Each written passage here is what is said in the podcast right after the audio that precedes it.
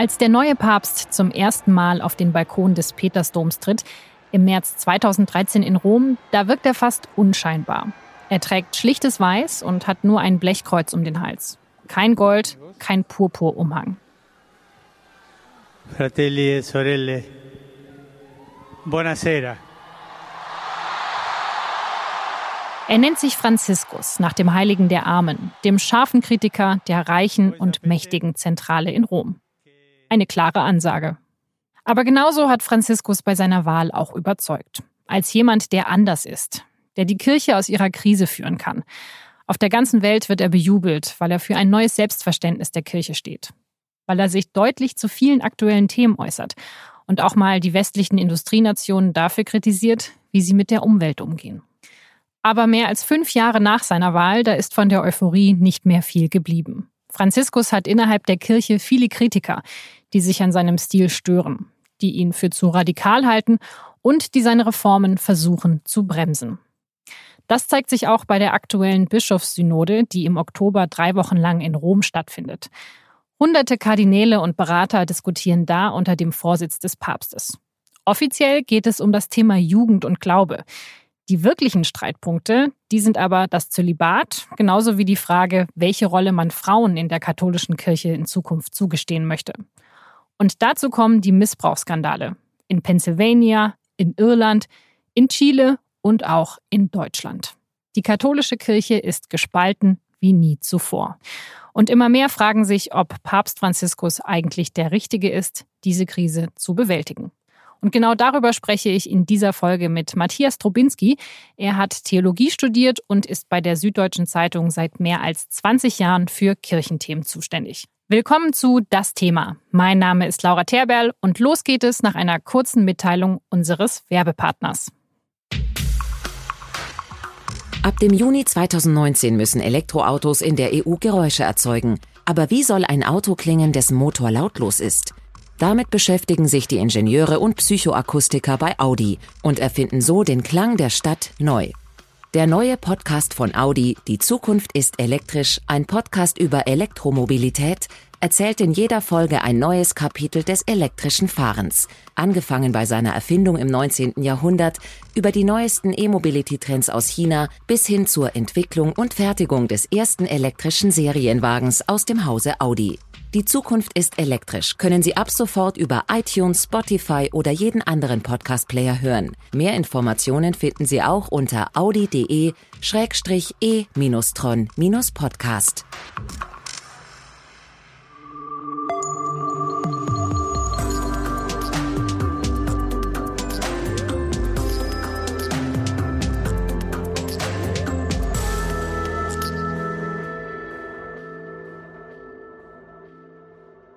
Herr Drobinski, als Papst Franziskus, der damals ja noch Kardinal Bergoglio hieß, 2013 zum Papst gewählt wurde. Da kannte ihn die breite Öffentlichkeit natürlich noch nicht. War das in der Kirche auch so? Ja, er war schon bekannt unter vielen Lateinamerikanern, das war wichtig, auch vielen Deutschen interessanterweise. Er hat auch mal in Deutschland studiert gehabt. Aber auch viele Kardinäle kannten ihn nur oberflächlich. Er hat dann in dem Vorkonklave, es ist praktisch die Versammlung, bevor es richtig dann in die Sixtinische Kapelle geht, da hat er eine Rede gehalten von nicht ganz fünf Minuten. Und die hat sehr viel überzeugt, dass das der richtige Mann ist, der die katholische Kirche aus der Krise herausführen würde, die ja damals offensichtlich war. Also es gab die Vatileaks-Affäre, schon damals ging es sehr stark um Missbrauchsskandale. Also das heißt, man sah, dass diese Kirche in einer Modernisierungskrise steckte, aus der sie so einfach nicht herauskam und der Papst Benedikt hatte den Eindruck, er schafft das nicht mehr, er ist da der Falsche. Und man sah auch, dass in der Kurie sich einiges ändern muss, dass die Ortskirchen, also die Kirchen in den einzelnen Ländern auch mehr Selbstständigkeit forderten. Und da schien er für viele der richtige Mann zu sein. Also an der Situation hat sich ja nicht so viel geändert, was Krise und Skandale angeht. Da kommen wir gleich nochmal drauf. Aber wofür stand denn dieser Papst eigentlich in seiner Zeit in Argentinien? Also war das da auch schon so wie jetzt, dass er so ein bisschen der naja, der Reformer war, der ja sehr modern gedacht hat? Er hat einen Wandel mit sich gebracht. Er ist Jesuit und hat, als er Chef des Jesuitenordens war in Argentinien, gehörte er eher zu den Konservativen. War er eher jemand, der zum Beispiel auch dagegen war, dass Patres des Jesuitenordens in die Armenviertel gingen, also die sehr links waren für die damalige Sicht die Feinde der Militärdiktatur. Das änderte sich, glaube ich, doch sehr stark, als er dann Erzbischof dann von Buenos Aires wurde und da dann auch entdeckte, wie schlecht es den Armen auch in Argentinien geht, da auch geprägt von den phasenweisen Wirtschaftskrisen, die das Land immer wieder erschütterten. Also da war er jemand, der dann auf einmal sich doch stärker auf die Seite der Armen stellte und persönlich sehr bescheiden lebte. Das haben die Leute sehr gemocht an ihm, also dass er sehr volkstümlich war, Fußballfan, dass er morgens mit der U-Bahn zur Arbeit fuhr, dass er einfach zu Fuß durch die Straßen ging, also dass er ein ganz nahbarer Mensch war, der auch persönlich völlig bescheiden lebte. Das hat viele da überzeugt und das spielte auch bei seiner Wahl eine Rolle, dass da jemand ist, der wenig Aufhebens aus sich selber machte und der schon allein durch seine Persönlichkeit das Amt verändern würde. Das hat dann ja auch viele Menschen begeistert, als er eben Papst geworden ist, dass man gesagt hat, wow, da ist jetzt jemand, der macht das ganz genau, ja, anders. Die schwarzen ausgelatschten Schuhe statt den roten, die es immer gab, dann statt der Limousine irgendwie den kleinen Fiat, dann mit dem er da durch die Leute gefahren ist. Immer alle Sicherheitssachen hat er abgelehnt. Also es gab ja unter Benedikt dieses Papamobil mit dem Glaskasten oben drauf, dem Schusssicheren, das hat er mal als erstes irgendwie abgemacht. Also so irgendwie nach dem Motto, er schießt mich doch, äh, das ist mir wurscht, wenn ich nur bei den Leuten sein kann. Also dieses Menschenselige, also ich sehe ihn ja auch ab und zu mal, wenn er dann so eine Generalaudienz macht, dann merkt man, da ist er sehr glücklich. Also wenn er so bei den Leuten ist, wenn er dann Kinder, die fangen an zu heulen, dann da herzt irgendwie, das, das findet er großartig. Also da ist er in seinem Element. Und das ist, glaube ich, so dieses Volkstümliche ist was, was ihn auch tatsächlich auszeichnet. Und dieses irgendwie, äh, nicht ich stehe im Mittelpunkt als der tolle Papst, sondern im Grunde bin ich der fehlbare Sünder und Mensch, Jorge Mario Bergoglio, der halt jetzt Franziskus heißt, nach dem Heiligen der Armen, der im Gästehaus wohnt. Also ich brauche nicht diese Insignien der Macht. Und damit hat er natürlich dieses Papstamt schon sehr verändert, allein durch seine Persönlichkeit. Also es wird, glaube ich, keinen Zurück mehr geben für einen Nachfolger zu Pomp und zu irgendwie, wir sind was ganz aus dieser Welt herausgehobenes. Ja, das unterscheidet ihn natürlich auch extrem von seinen Vorgängern, wenn man sich die mal anschaut. Ja, ähm, Johannes Paul II. war auch volkstümlich auf seine Art und Weise. Der war ja Medienstar, der aber schon auch wusste und Wert drauf legte, wo der Abstand ist und der auch sehr klar auch politisch dachte. Die waren sich in manchem ähnlich, aber natürlich verglichen zu Benedikt XVI., der ein Gelehrter war, der also auch vergeistigt war, der sehr viel gelesen hatte, der sehr viel wusste, aber dann in vielen entscheidenden politischen Momenten halt eben nicht präsent war, der eher menschenscheu war. Also da war das schon ein anderer Papst. Sie haben es vorher schon angesprochen, dass man eben große Hoffnungen gesetzt hat in diesen Papst, dass er die Kirche auch, naja, voranbringen wird. Wie sieht es denn damit aus? Ist denn der Papst wirklich so ein Reformer, für den man ihn immer hält? Ja, das ist die Frage, von welcher Seite man drauf guckt. Also man sieht, tatsächlich sind ein paar Dinge passiert. Ich denke, das Sichtbarste ist, die Finanzen im Vatikan sind neu geordnet. Das hat Benedikt schon angefangen gehabt, auch mit durchaus einigen mutigen Schritten. Dann hat er, glaube ich, etwas gemacht, was auch sehr wichtig ist, er hat dieser Kirche gesagt, wenn du narzisstisch bleibst, also wenn du immer nur um dich selber kreist, um die Institution, dann wird sie krank. Und sie krankt daran, dass sie nicht zu den Menschen geht, dass sie nicht rausgeht. Jetzt kann man fragen, wo ist er stecken geblieben? Also reicht das oder muss die katholische Kirche nicht auch über Dinge nachdenken und diskutieren, die auch immer wieder benannt werden als Problem. Die Frauenfrage, ganz klassisch. Also dürfen Frauen vielleicht irgendwann doch Priesterin werden? Da hat er ein klares Nein gesagt. Was ist mit dem Zölibat? Da hat er angedeutet, dass es Lockerung geben könnte. Was ist mit dem Verhältnis zu Homosexualität, zu Sexualität insgesamt, zu kirchlicher Macht? Also alle diese Dinge sind so ein bisschen angesprochen. In seinen verschiedenen Verlautbarungen hat er das auch getan. Er hat auch Türen geöffnet. Aber wenn man immer fragt, was hat sich da konkret geändert in diesen fünfeinhalb Jahren, da sieht man halt, da ist auch wiederum vieles stecken geblieben. Also die Beharrungskräfte dieser Kirche sind natürlich sehr stark. Und natürlich unter den beiden letzten Päpsten, Johannes Paul II. und Benedikt XVI., hat diese Kirche auch das Diskutieren verlernt. Da waren Debatten dann schnell zu Ende. Da wurden dann auch Theologen, wenn sie missliebig waren und die falschen Fragen oder gar die falschen stellten oder gar die falschen Antworten gaben, wurden die auch abgestraft. Also in, in diesem Sinne war es eine Kirche, in der Diskussionen auch einfach nicht belohnt, sondern bestraft wurden. Und da wieder eine Diskurskultur einzuführen, das ist nicht so einfach. Und man sieht ja jetzt auch, dass sich durchaus eine Opposition gegen ihn formiert. Er hat harte Gegner inzwischen. Was mich ja so ein bisschen überrascht hat, ist, wie konservativ er sich in letzter Zeit auch geäußert hat. Als er zum Beispiel Abtreibung als Auftragsmord bezeichnet, ist das für Sie als Kirchenexperte wahrscheinlich jetzt nicht so überraschend gewesen wie für mich. Ja, tatsächlich ist es nicht so überraschend, weil er beide Elemente drin hat. Also er redet auch sehr selbstredend vom Teufel, der sein Wesen in der Welt treibt, wo viele westliche moderne Theologen sagen, hoppla, da reden wir aber vorsichtiger von. Er ist kein Liberaler, sondern er ist in vielen radikal in seiner Kapitalismuskritik, radikal auch in seiner Kritik an einer Moderne, die, sagen wir mal, Menschen vereinzelt. Und bei Abtreibung, ja, dann kann er schon sagen, aus Gesicht der Kirche ist Abtreibung ein Unrecht. Also das sind alles Dinge, da kann man sagen, ja, hm, kann man anders sehen, aber das ist ja auch eine legitime Position. Und dann macht er etwas, was über die so Position hinausgeht und sagt, vergleicht es mit einem heimtückischen, hinterhältigen, aus niederen Motiven begangenen Mord. Das ist natürlich etwas, was auch die meisten Theologen heute sagen, nicht damit gemeint ist, wenn die Kirche sagt, sie ist gegen Abtreibung. Also in diesem Sinne merkt man, da fehlt eben dann oft auch die Fähigkeit, auch so Sachen dann in ihrer Differenziertheit durchzudenken. Das rutscht dann so raus. Also das war nicht Manuskript drin, sondern das fiel ihm gerade so ein. Und das ist eines seiner Probleme. Papst Franziskus wird nicht nur für seine manchmal populistischen Aussagen kritisiert, sondern auch dafür, wie er mit den zahlreichen Missbrauchsskandalen in der katholischen Kirche umgeht. Da sind zum einen die Berichte aus Irland. Aus denen geht hervor, dass tausende Kinder in katholischen Einrichtungen misshandelt und die Taten systematisch vertuscht wurden. Da sind die Ermittlungsbehörden im US-Bundesstaat Pennsylvania. Sie haben im Sommer einen der bislang ausführlichsten Berichte zu Kindesmissbrauch in der Kirche veröffentlicht. Mit erschütternden Details über sexuellen Missbrauch, der jahrelang massiv vertuscht wurde. Und da ist die Studie über sexuellen Missbrauch in deutschen Kirchen, die von der Bischofskonferenz in Auftrag gegeben und im September veröffentlicht wurde. Auch in diesem Bericht geht es um tausende dokumentierte Fälle und eine noch viel höhere Dunkelziffer, weil auch hier Akten vernichtet oder unterschlagen wurden.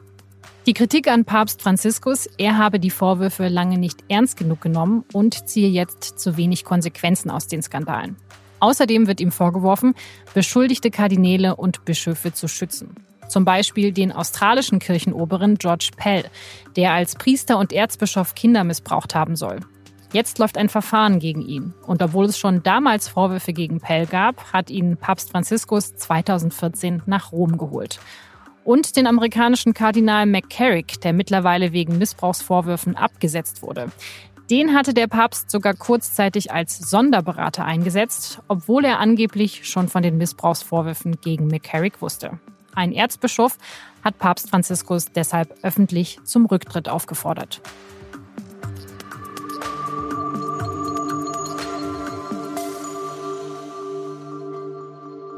Herr Drobinski, wie ist das denn beim Missbrauchsskandal, die Rolle von Papst Franziskus? Sollte er da mehr tun? Macht er zu wenig?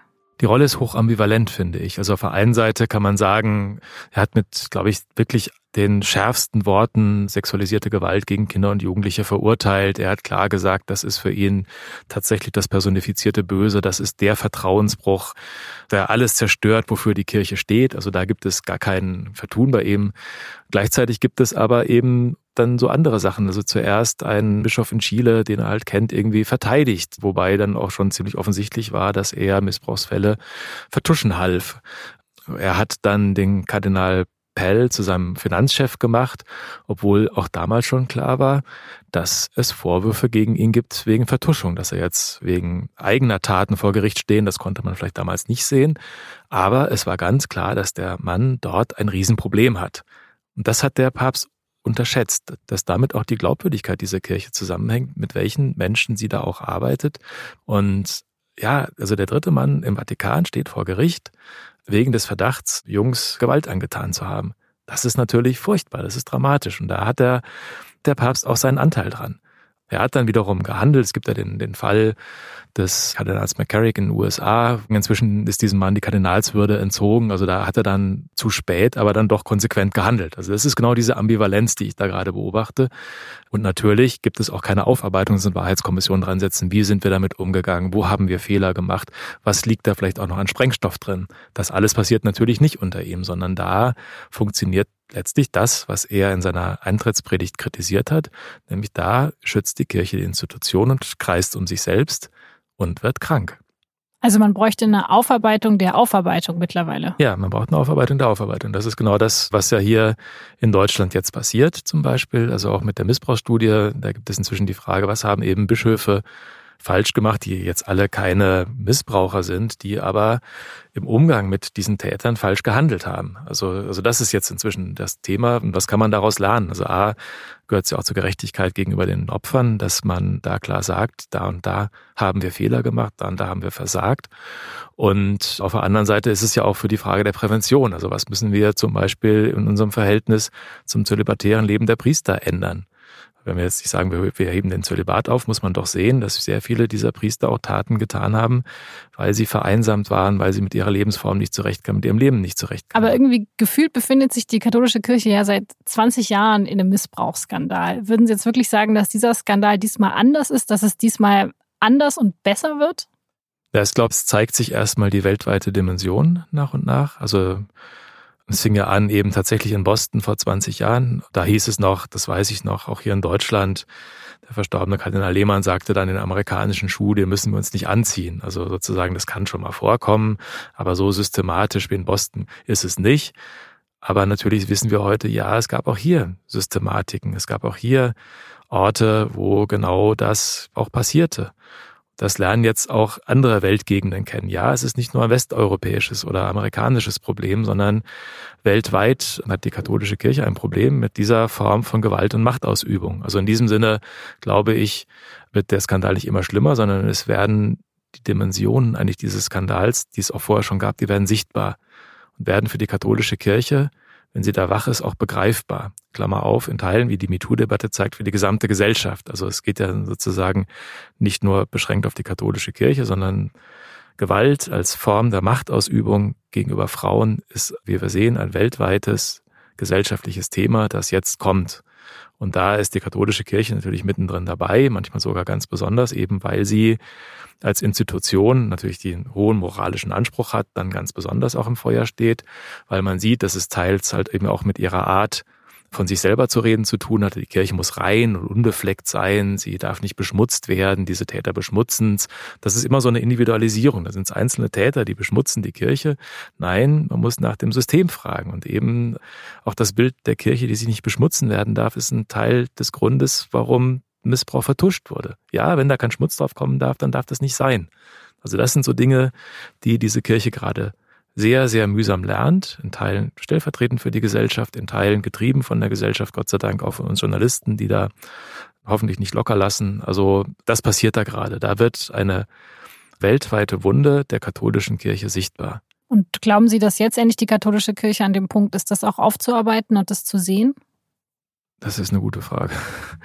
Also man merkt hier in Deutschland tatsächlich, dass da eine Änderung da ist, vor allem bei jüngeren Bischöfen, also die jetzt neu im Amt sind, die zum Teil nicht mehr diejenigen, um die es ging, auch damals im Bischofsamt kennen. Also auch das spielt eine Rolle natürlich, die schon sehr erschüttert sind weltweit. Jetzt war ja gerade die Jugendsynode im Vatikan, wo das Thema durchaus angesprochen wurde, wo aber dann auch deutsche Teilnehmer mir doch auch ein bisschen ernüchtert sagten, naja, diesen Bewusstseinsstand gibt es halt eben nicht überall auf der Welt, sondern gibt auch dann Weltgegenden, wo dann Bischöfe sagen, das Problem haben wir gar nicht wo man aber merkt, dass sexualisierte Gewalt gegen Kinder, Jugendliche, Frauen so derart an der Tagesordnung ist, dass sozusagen das Bewusstsein fehlt, beziehungsweise halt auch viele Dinge noch nicht an Tageslicht sind.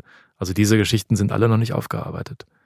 Okay, jetzt ist ja nicht das Bewusstsein da, dass sich was ändern muss, dass es auch wirklich Reformen geben muss. Also was wäre das denn zum Beispiel, was sich ändern müsste, damit es besser wird in der Kirche? Es ist zum einen vielleicht noch vor allem anderen, man könnte jetzt so Rezepte machen wie, naja, Zölibat abschaffen und Frauen zum Priester weihen. Da kann man vielleicht gleich nochmal drauf kommen, ist das Verhältnis zur Macht. Also das ist ja das, was auch in Weinstein und in den anderen Geschichten bis zum österreichischen Skiverband klar ist. Es haben Männer ihre Macht ausgenutzt, um über Sexualität Herrschaft auszuüben.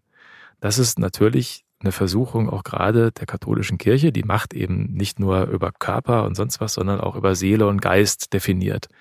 Sie hat halt diesen Anspruch sozusagen, den Leuten zu erklären, was sie zu denken haben, was sie zu glauben haben. Das hat sie über Jahrhunderte, kann man sagen, vertreten. Sie hat es interessanterweise auch erst Ende des 19., Anfang des 20. Jahrhunderts ins Kirchenrecht gepackt, also da auch in einer dramatischen Weise überhöht. Also im Grunde ist das auch die Kirchenkrise des Kirchenverständnisses des 19. Jahrhunderts. Das muss man auch immer wieder sagen. Es geht nicht darum, dass die katholische Kirche immer schon so war, sondern letztlich eine Verirrung, die mit der Unfehlbarkeitserklärung 1870 halt eben auch so einen Höhepunkt hatte.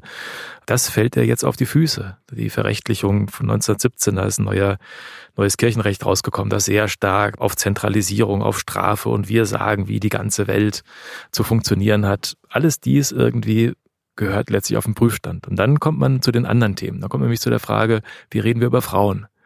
Welche Rolle geben wir ihnen? Ja, natürlich sieht man, dass ein Teil dieses Missbrauchs auch damit zu tun hat, dass da Männerbünde am Werk waren, die auch das Gefühl hatten, wir dürfen das alles. Das gehört dazu.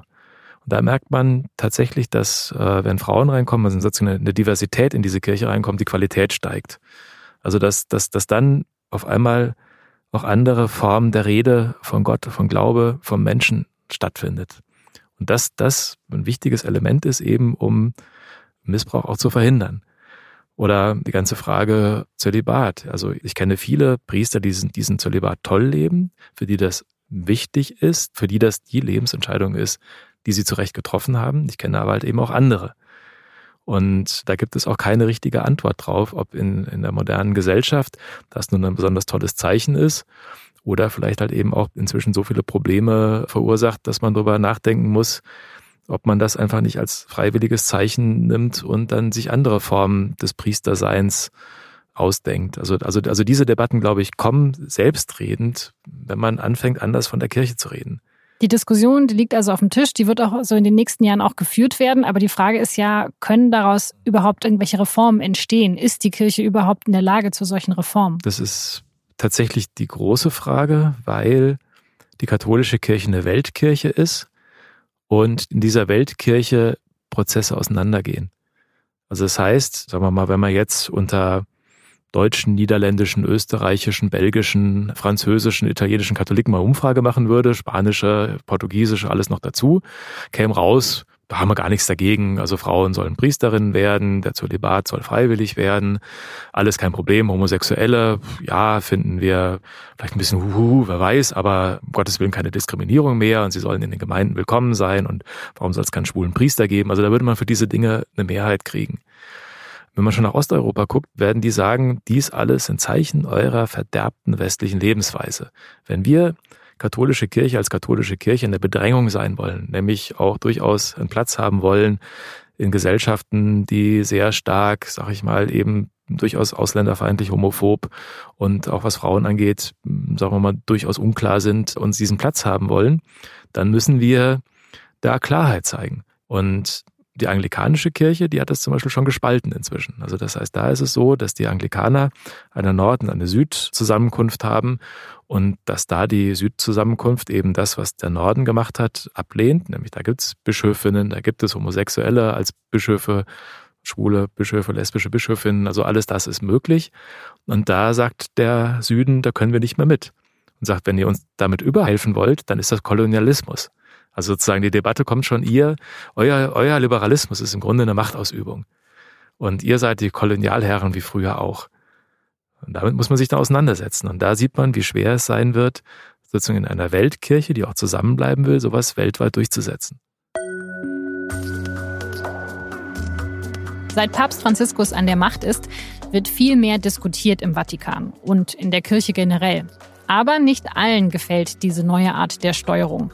Die katholische Kirche drohe zu einer Nichtregierungsorganisation zu werden, fürchten Kritiker, in der es mehr um aktuelle politische Themen geht als um religiöse Fragen, die unabhängig von der Tagespolitik sind.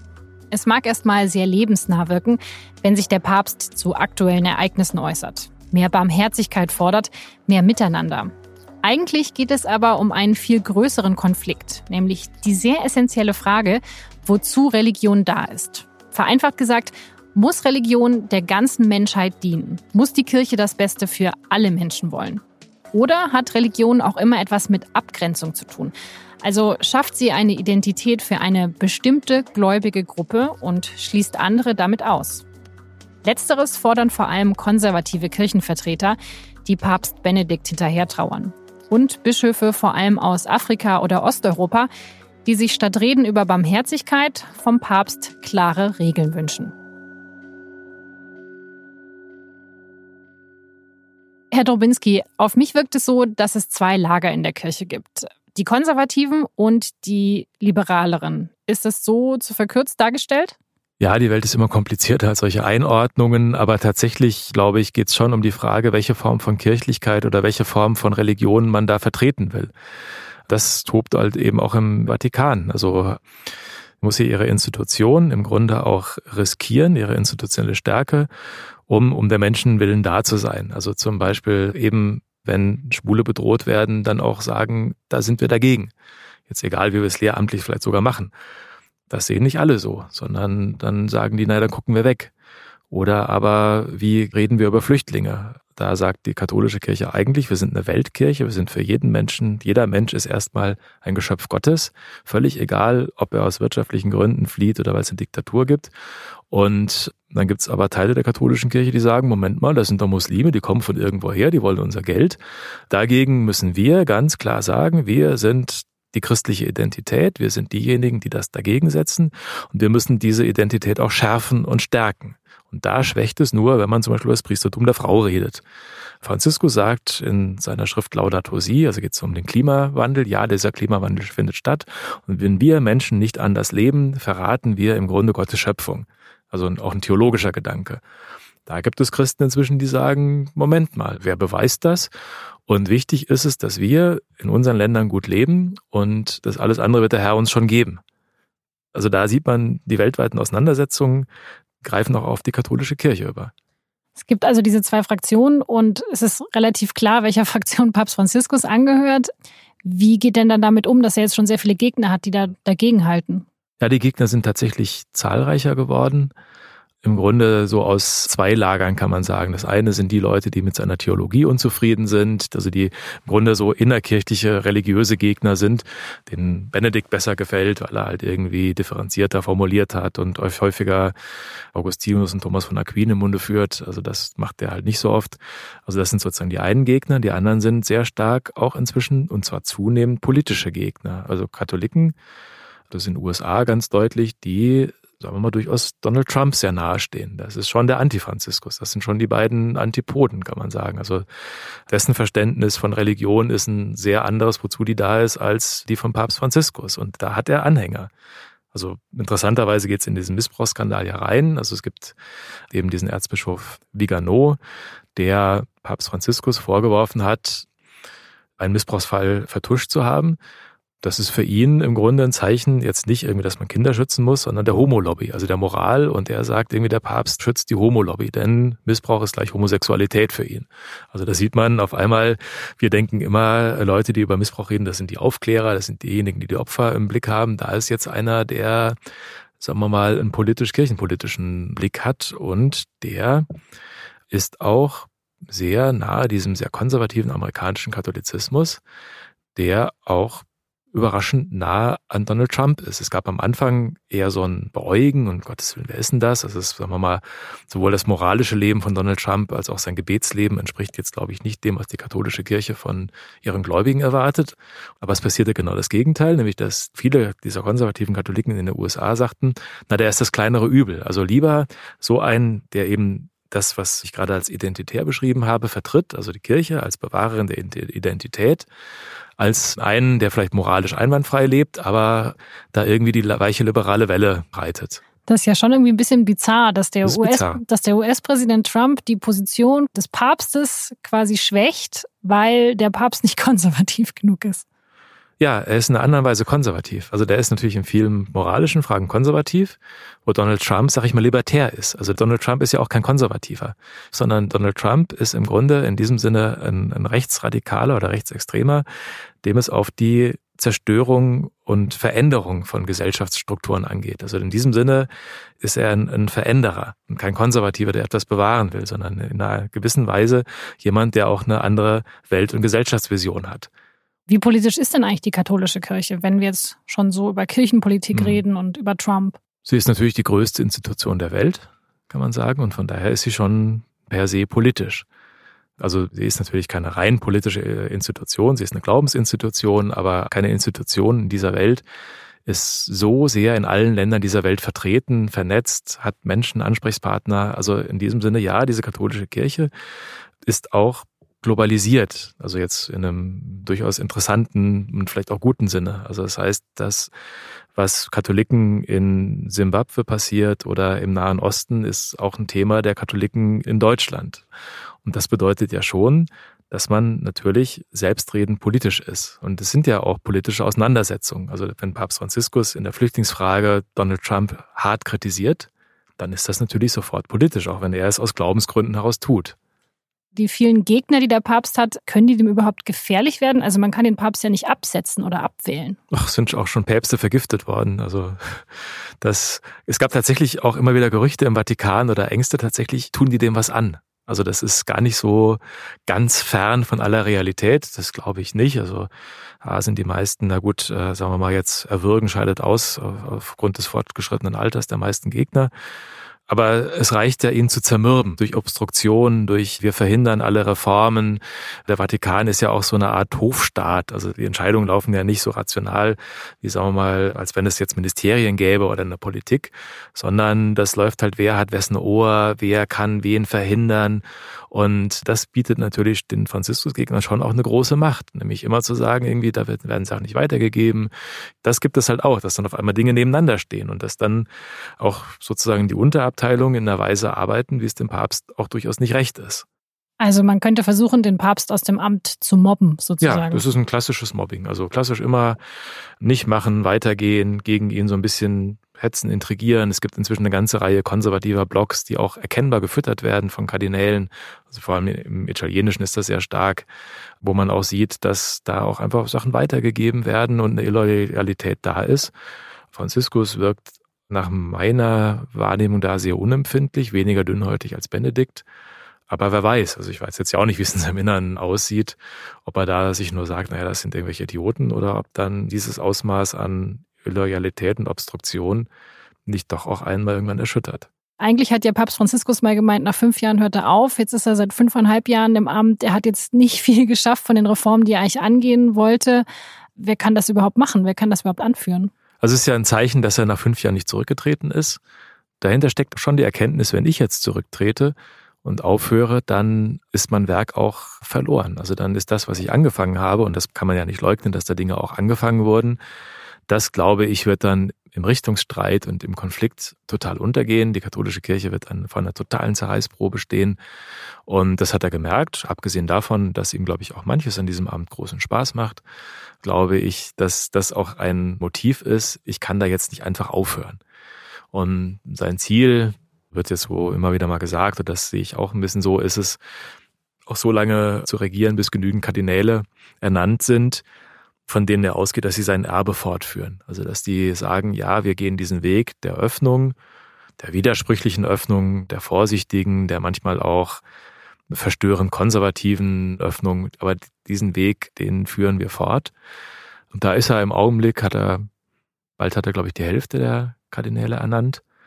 Also in diesem Sinne, glaube ich, wird er sagen, die Zeit muss für mich arbeiten. Und dann wird man sehen, wen es halt als Nachfolger gibt. Und da hofft, glaube ich, er und hoffen auch viele drauf, dass es auch einer sein wird, der so mal diesen Weg fortführt.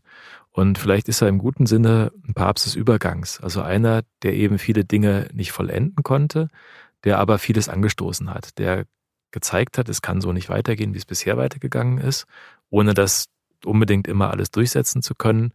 Und vielleicht wird es einen Nachfolger geben, der gesagt hat, ja, okay, da sind die vielen Türen offen, die mein Vorgänger Franziskus aufgemacht hat ich, Franz II., geh mal durch ein paar Türen durch.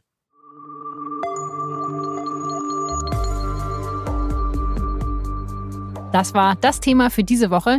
Ich freue mich sehr, dass Sie zugehört haben, wünsche Ihnen noch eine schöne Woche und hoffe, dass wir uns nächsten Mittwoch wiederhören. Dieser Podcast wird produziert von Vincent Vitus Leitgeb und von mir, Laura Terberl. Das Thema erscheint ja immer am Mittwochabend. Alle Infos zu unserem Podcast finden Sie unter sz.de-podcast. Da finden Sie auch alle Infos zu unseren übrigen Podcasts. Wir machen ja mittlerweile fünf Stück bei der SZ. Und wenn Sie Anregungen, Ideen oder Kritik für uns haben, dann schreiben Sie uns doch eine Mail an podcast.sz.de oder kommentieren und bewerten Sie diesen Podcast auf iTunes. Ich sage ganz herzlichen Dank fürs Zuhören. Bis nächste Woche.